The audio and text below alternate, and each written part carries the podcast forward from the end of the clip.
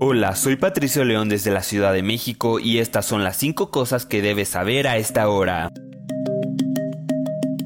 Un portavoz de la Cancillería china instó a Israel a detener sus operaciones militares y hacer todo lo posible para evitar víctimas civiles en Rafah. En un comunicado publicado en el sitio web de la Cancillería, China condenó los actos contra civiles y el derecho internacional. China ha pedido repetidamente un alto al fuego inmediato en Gaza, instando a Israel a detener lo que llama castigo colectivo contra el pueblo de Gaza. En los últimos meses, el máximo diplomático de China se ha reunido con representantes de naciones de mayoría árabe y musulmana, mientras Beijing intensifica sus esfuerzos para desempeñar un papel en el establecimiento de un alto al fuego en el conflicto entre Israel y Hamas. El gobierno chino ha dicho que está dispuesto a trabajar con todas las partes para encontrar una solución al conflicto.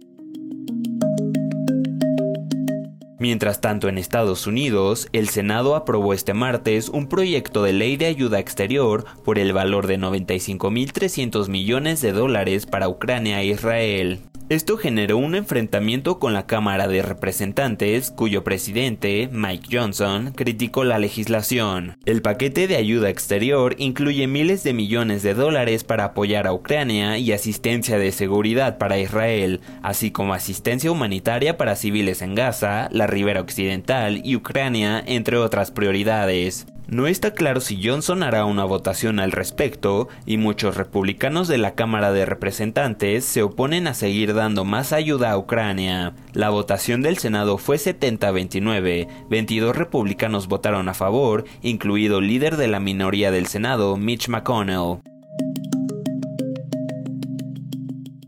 Según una alerta de seguridad alimentaria de los Centros para el Control y la Prevención de Enfermedades de Estados Unidos, los CDC por sus siglas en inglés, varios grandes minoristas, entre ellos Costco y Trader Joe's, retiraron productos lácteos de Rizzo López Food Inc. debido a una posible contaminación por listeria.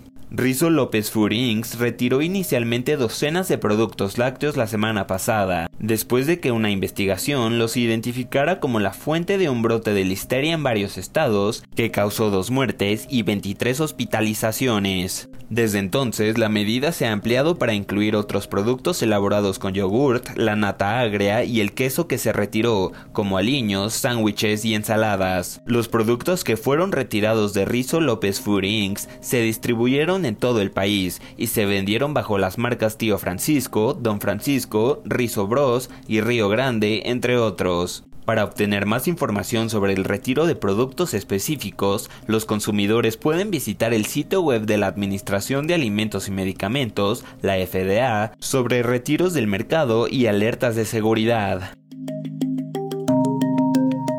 La embajada estadounidense en Santo Domingo informó que una comitiva militar de la Embajada de Estados Unidos en República Dominicana visitó este lunes el paso fronterizo en la zona de Dajabón, colindante con Haití. Un portavoz de la embajada estadounidense dijo que la visita tuvo como objetivo observar la efectividad del entrenamiento y del equipamiento proporcionado a las fuerzas dominicanas por parte del gobierno de Estados Unidos. En el encuentro se trataron temas como la seguridad fronteriza, el intercambio de información para prevenir los diferentes delitos y la necesidad de mejora de capacidades. A la reunión asistieron agregados militares de Estados Unidos y las Fuerzas Armadas de República Dominicana, representadas por el Cuerpo Especializado en Seguridad Fronteriza Terrestre y el Ejército de la República Dominicana, junto con representantes de la Policía de Fronteras y las aduanas de Haití.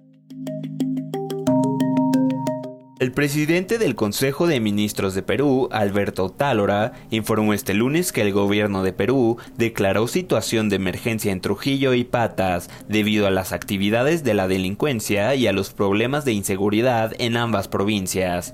Otálora detalló en una rueda de prensa y a través de un mensaje publicado en su cuenta de ex que la declaratoria implica que en estas provincias debe suspenderse la actividad de los comercios y los espectáculos, así como la realización de eventos sociales entre la medianoche y las 4 de la mañana. Además, fuerzas de seguridad aumentarán su presencia en las dos provincias. Otalora expuso que en Trujillo hubo 30.000 delitos y 11.000 robos en 2023 y que en este año se ha registrado un promedio de una muerte cada día. En cuanto a Patas, señaló que bandas delictivas se dedican a minería ilegal, la extorsión y la explotación laboral y sexual.